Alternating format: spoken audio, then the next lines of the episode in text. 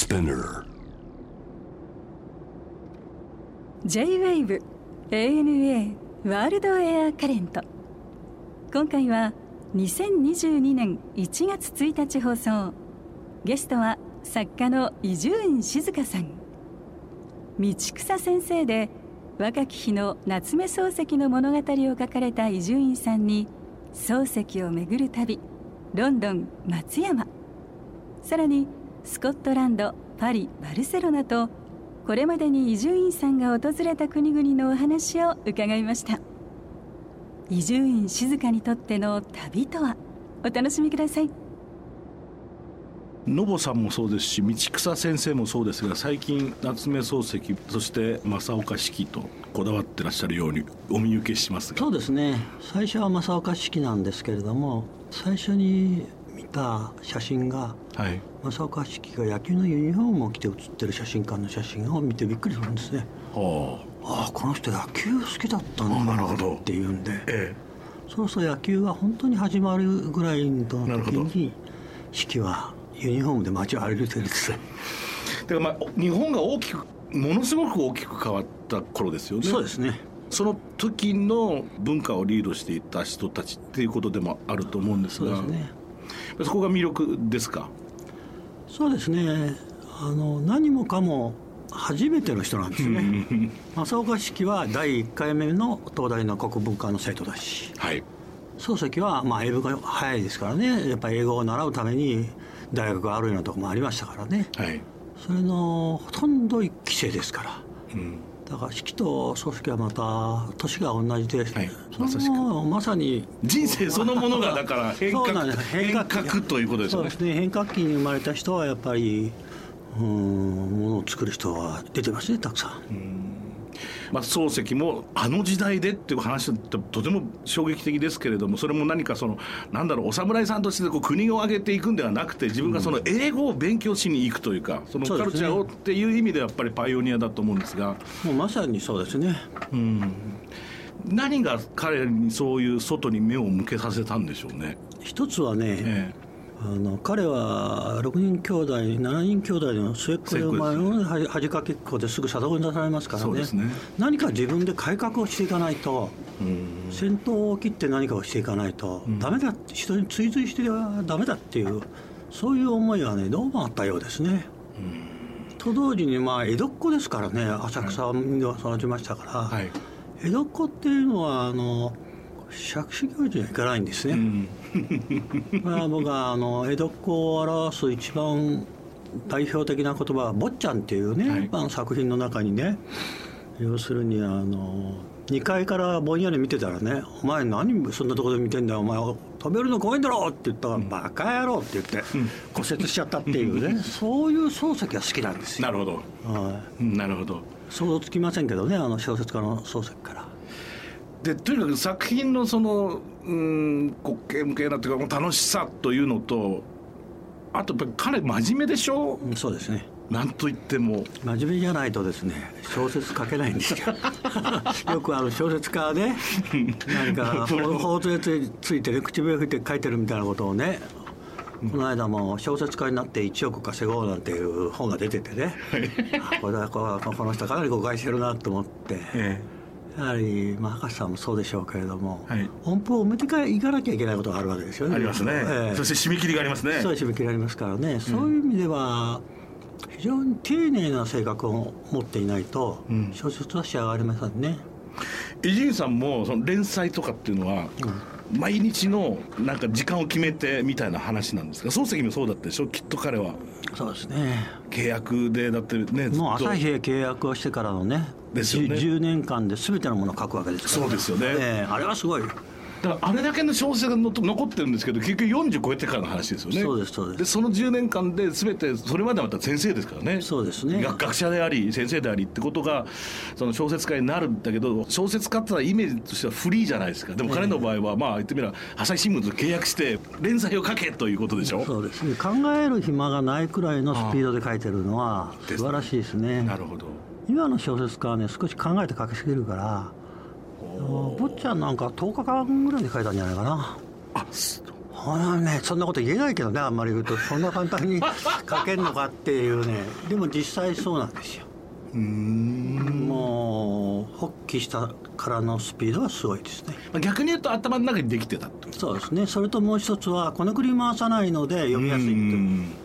僕ね坊ちゃん一番好きなんですよまあ私もそうです。ね私最初に読んだ小説なんでね。母親が私に持ってきてくれたねあそうですか。ああ小説ってこんなに読みやすいんだと思って。僕坊ちゃん読む前に小学生の時に心読んじゃったの一番初めに。あそれは大変だった。ねででなんかうわっちゃーこうめえなって思ったんですね。それは、うん、間違えたねちょチョイス。まあちょっと入り口が。入り口としては間違えました。うん。でもその後、まあ、開いたんですけど扉は。伊集院さんの場合は午前中とかに書くんですか？夜に書くんですか？あでも昼間が多くなりましたね後半期は、夜はねはい。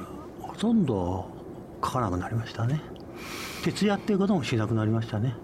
うん。で何歳ぐらいの頃からそうなりました？えー、5455ですね、あそうですえー、5345がちょうど僕転換期で。はい。僕はまさに今53歳なんですまあそうですか。はい今月54になります ちょっとねあのいろんなものの見方が変わるとは言わないけれども、はい。現代人にとっての53歳だから、うん。漱石は49歳で亡くなってますからね。そうそうですね。私はねあの体力が落ちてくるなっていうのを感じたんで、それで体力があるうちに世界中を見ようと、ん。それで世界中を見るには一番お金がかかるのは飛行賃だと、はい。船賃だと、はい。じゃあそれをカバーするために何をしたらいいかっていうんで美術館を全部巡ってみようと。ゴルフ場も巡ってみようと、うん。それからスポーツ場も要するにヤンキーさんのヤンキーさんを見ようとか、うーん。リアル・マドリードサッカー見ようとか、はい。それを全部合わせてえ5つの連載を一色単にしてはい。そのもとにまずフランスへ飛んではいパリではい。始めて、ええ。そこからそぐうものをやっていくわけです。よああなるほど。そうそう各所各所に その担当者が日本から来るわけですよ。そうそう彼らはほら船賃が楽になるから。なるほど。それは非常に方法としては良かったですね。ですね。普通の考えだっぱこう取材に行ってくる。それで帰って執筆する。うん。っていうのはまあ普通のそれスタイルだと思うんですけど。はいはい。現場でやると。そういうことですねそれと僕は取材はテープも持っていかないしカメラも持っていかないから見えたものをこう瞬きっていうかカチャッとしたらもうそれは一生忘れないだろうと。すごい。というねはずだと。カメラ頭が撮らない。セットしてからちょっとあれだったんですけどそれまではねえやっぱり電話番号もええ。2000とか3000覚えられたしね覚えられなくなるのは、ね。はい。携帯の番号が増えたから。で桁がね？桁が増えてから。なるほど。だけど人間の脳は素晴らしい能力を持ってるからえもうみんな整理してくれるしね。そうですよね。うん。うんまあでももう僕なんかもってかまあみんなそうでしょうけどもスマホに頼ってる人生になってしまってるのでそこそこはもうそっちにもう置き換えじゃないですかもう。そうですね。えでもその記憶をする能力ではなくてええ。記憶の絵の描き描き方っていうかね。えはい。それがきちんとした人はどんどんどんどん増えても大丈夫なんじゃないですかね。だからあんだけ数字が溢れてる中でアインシュタインはどうしたんだろうっていうふうに思うと、彼特有の絵があるんでしょうね、ええよく言いますね。アインシュタインの場合はもう映像的に全てがパッてこう。そうですね、まあ私はアインシュタインとは違うからねただ人間の記憶の能力っていうのはねはい。相当なもんだと思いますね、やっぱりあの春の夏秋冬星座を見てねうん。あれは熊の形だとかはい。いろんな形をこう想像するね、はい。天体を。はい。その力っていうのはねあんな無数の星からねはい人間ってすごいな。ってそれをまた船乗りに教えたら船乗りは船乗りで北極星を見つけて、うん。方向が分かるわけでしょ。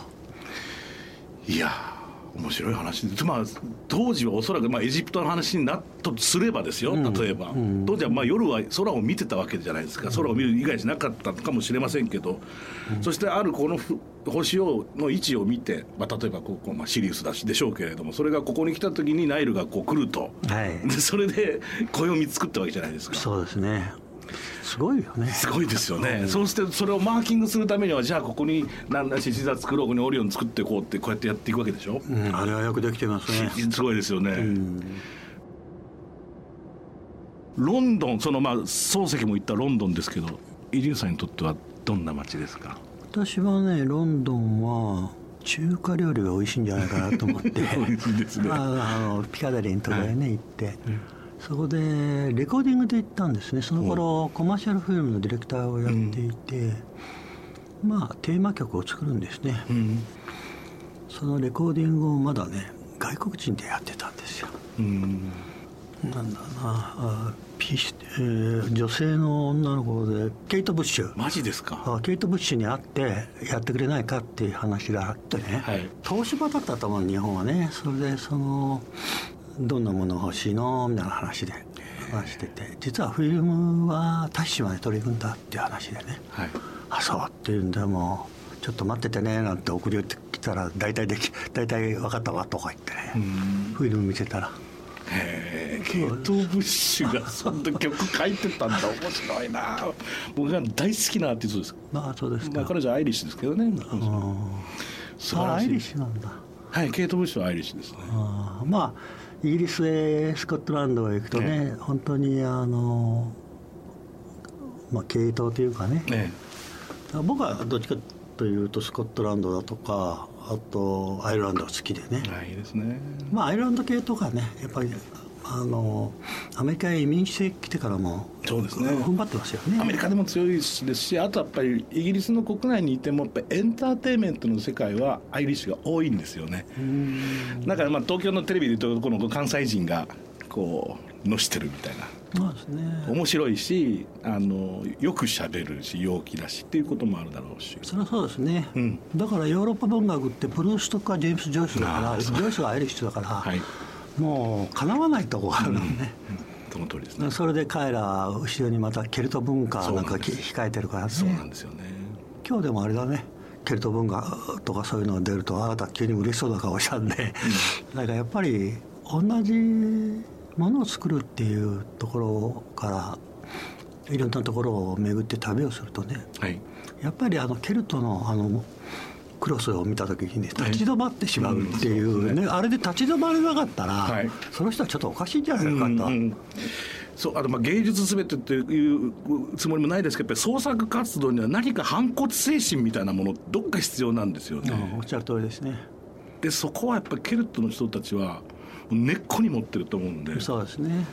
歴史的に。歴史的にね、ええでそこはやっぱり強いですよね、おそらくね。反逆をあんまりテーマにすると、うん。ちょっと悪いやつを出さなきゃいけないから、はい。い、けないんだけど、ええ。でもやっぱ反逆ですよ。そうですね。うん。うん。反抗心ですね。そうですね。それと真逆にあるかもしれませんけれどこのゴルフの聖地セントアンドリュースってのはいいかがでしたか？すごくいいです。それはもう大したもんですよ。あそうですか、うんもう皆さんにもぜひ一体一回行かれた方がいいですよっていうのは、うん人工的なものが何もなくてね。ほもともと海岸に草も生えないところで何に使うんだっていうところでやり始めたから。う、うん。いわゆる何の役にも立たないコーチにもならないところで、うん。じゃあウサギの穴とかそういうのがあったらそこへ石これを誰が入れるかやるかっていうのが始まりだから。そうですね。だから日本みたいに農薬使ったりね。そういうんじゃないからね。あの街の中にもぱりこうゴルフにちなんだものってのは多いんですか？僕行ったことないです僕僕実まあはゴルフをやらないんで、多いですね、ん。あゴルフはねあんまりやんない方がいいですよ、そうなんですか？うんゴルフの上手い人はねあんまりゴルフの上手い人でいい人はあんまり会ったことないもの。ゴルフはね下手な人の方がやっぱりいい人が多い。先生愛してらっしゃるでしょ？ゴルフは。うんでもちょっとねあの大病でちょっとしてからこう運動神経と脳神経が戻るまでがまだちょっと時間かかってるんでね。すごいもうダメな状態になった。胃がこっからだって毎日思ってるんだけどはい、なかなかでもゴルフは悪くはないですよ。うん、日本人のゴルフはまあ良くない。ゴルファーはね。そのゴルフを使ってその接待に使ったりっていうことがですか？ビジネスとしてってことですか？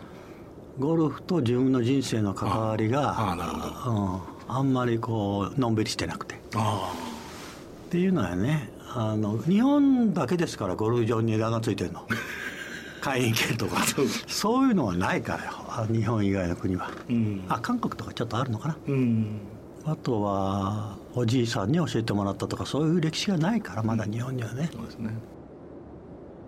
アイラ島も行かれたんですか？そうですね。僕あのアイラのウイスキーが大好きなんですよ。ああボモとかね。ラガブーリも飲まれます？ええちょっと風邪薬みたいだけどそうそうそうなんかセイロガンっぽいんですセイロガンっぽいね。あのピート香が独特ですよね。そうですね。アイラのお酒はね、でもなんか一番最後に一杯飲むならアイラのお酒。どうでした？その蒸留所も巡られて。やっぱ良かったですね。やっぱピートがねはい。2億年前だからそうですよね。やっぱもう全然違うんだよね。それとやはりねあの水がいいんだね。水が良くなきゃだねハイランドもそうだけど、はいだけどアイラ島は非常に感動しましたね。あとは漱石はハイランドの方を回ってるんですね。最後に留学が終わって、はい。下宿の隣のおばあさんが、はい。ずっとロンドンにいたんだったら、うん。ハイランド回ってきなさいへえ。そしたらねイギリスの大きさが分かるわって言うんだな、だからでも漱石はね意外とそのハイランドをもう一回行きたいって言ってるんだけどあれを舞台にっていうことはしてないよね。だからよほど感動したんでしょうね。日本にはないからずーっと緑の丘が続くっていうのはね。あのウェールズも独特でしょ。そうですね。ずーっと全部緑色でね。そうですね。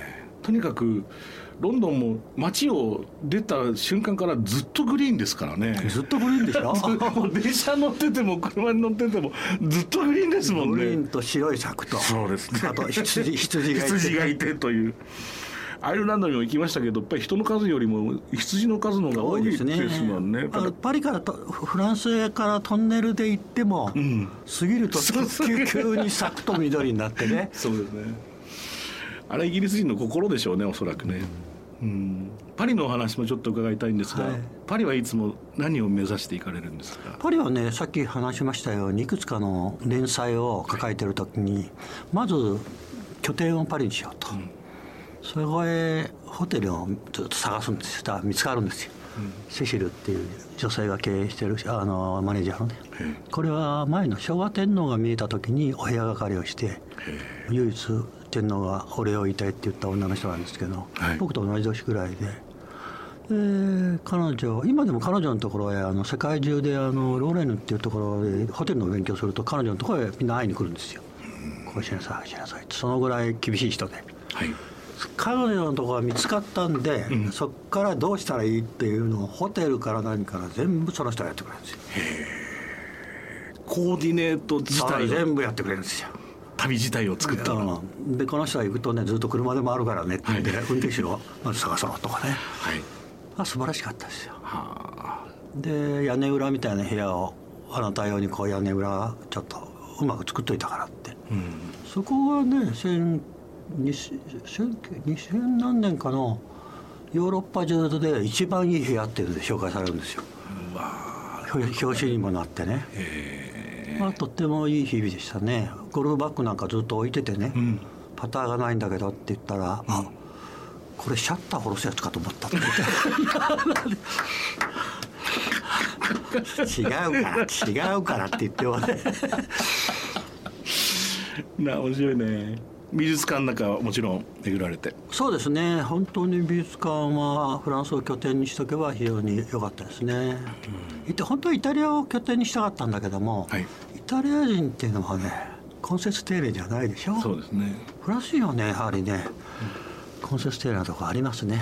えやっぱり王室とか王室とかそういうとこが相手をししたとこはね、それともう一つはあなたはさっきおっしゃった反逆精神がものすごく強いから、はい最後まで英語を覚えようとしない人たちだったからね、うん。そういうのもすごくいいですね。イタリア楽しい旅にはなるけれどもその分何かこうストレスも溜まってきますもんねそうのですね。いろいろと一個一個コミュニケーションなんでこうなっちゃうのよっていうのは。ちょっと大雑把なとこありますよ。おまあ多分だから明るくて暖かくて、まあ、スペインもそうでしょうけど。うん本当にそうだ。スペインはもう反逆の塊だね。あ最後までピレネーを越えられなかったから。そうですね。うん、その分だけサッカー強くなったけどね。ね。バルセロナ僕も好きでよく行くんですけどバルセロナの魅力って何だとバルセロナはねパリからスペインに入ろうとした時ってこれナポレオンが言うんですけどねあのピレネーの向こうはこアフリカじゃないのかっていうぐらいで、みんな知らないよね、うん。だけども北から行くか。はい。マドリードのへ。はい。南から入るか。はい。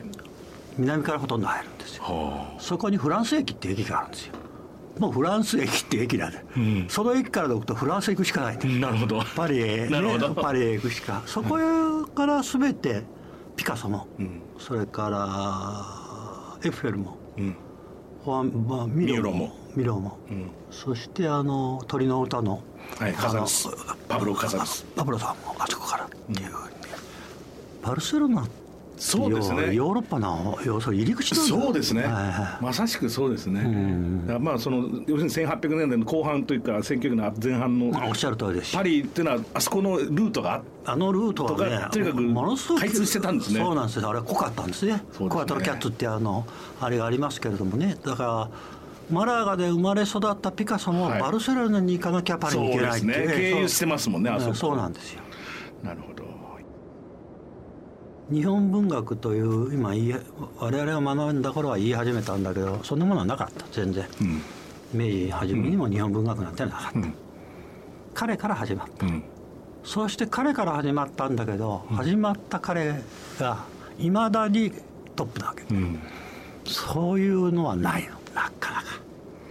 大概はもう移って移っていくの。新しい人に、だけどそれはないの。今だ今も本屋さんに漱石の坊ちゃんとかそういうものがこう置かれると若い人が取る、そういう文学は日本の他の文学者ない一人もいない。もう一つはまあ60万冊あるのか100万冊小あの小説があるのかわからないけれども、はい。どのタイトルが一番興味を引きますかって言ったら「我が輩は猫である」って。これが一番みんなが興味を引くわけ、そんなタイトルが今でも続く人はいない、そういういろんな小さい断面をとっても彼はトップなわけ。でちゃんとしてるんでしょうね。そうなんですね。だからあの川端とか結局ちゃんとしてないじゃないですか、まあ、そこが魅力なんだろうけれど。やはりね、はい。総合力っていう点ではもう落落ちるわけですよ、そうね。うん、その代わり漱石はロンドンへ行って、英語の勉強を最初に行った時これじゃ勉強にはならんと。いう自分で独自で判断できるとかね、うんあまあ、あとはシェイクスピアをシェイクスピアが大きいね。おシェイクスピアを訳した、この教授の方がいいというところへ行くんですね。そういう意味では非常にあの発見が早いっていうのかね。そういうね取捨選択ではなくて発見が早いっていうのがねはあ。それがすごくいいところですね。うん。あの賞味期限が長い曲書きたいって僕いつも言ってるんですけど自分で。まあそれは思われるでしょうな やっぱりねいい小説家はねえ処女作からもいいししかもそれが長く続いてる。えうん。みんなそう。そうしかも本当にそう最初に書いたのが「我が輩は猫である。はい」もうめちゃくちゃ売れた。次が「坊ちゃん」うん。これ10日ぐらいで書いたって。うん。あとはざーって後ろへ行けば行くほど、後ろの方を先に読んだ人は大変。あそうですね。うん大変いやでもこのあの道草先生はそのパーソナルがね、うん。その漱石だったり四季だったり特にこの松山の頃のエピソードがとっても楽しかったです、うんなんかね松山はやっぱりいいとこですよ。そうですね。春や春15万石の桜かなっていうぐらいでね。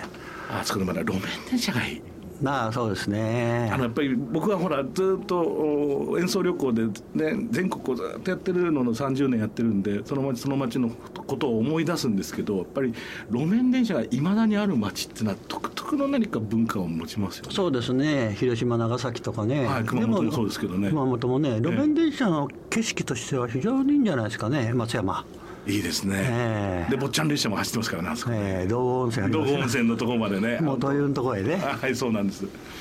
あれも必ずいつもなんか電車に乗って道後温泉に行きたいんですよね、路面電車に乗って。そうね終点終点だしね。うんチンチンっつって あのなんか流れがいいですよね、うん。で路面電車が走ってるところはね車の運転する人たちのマナーがやっぱり独特のものになるんですよね、まあ、待ったり。そうですね。待ちますね。それは面白いですよね。面白いですね。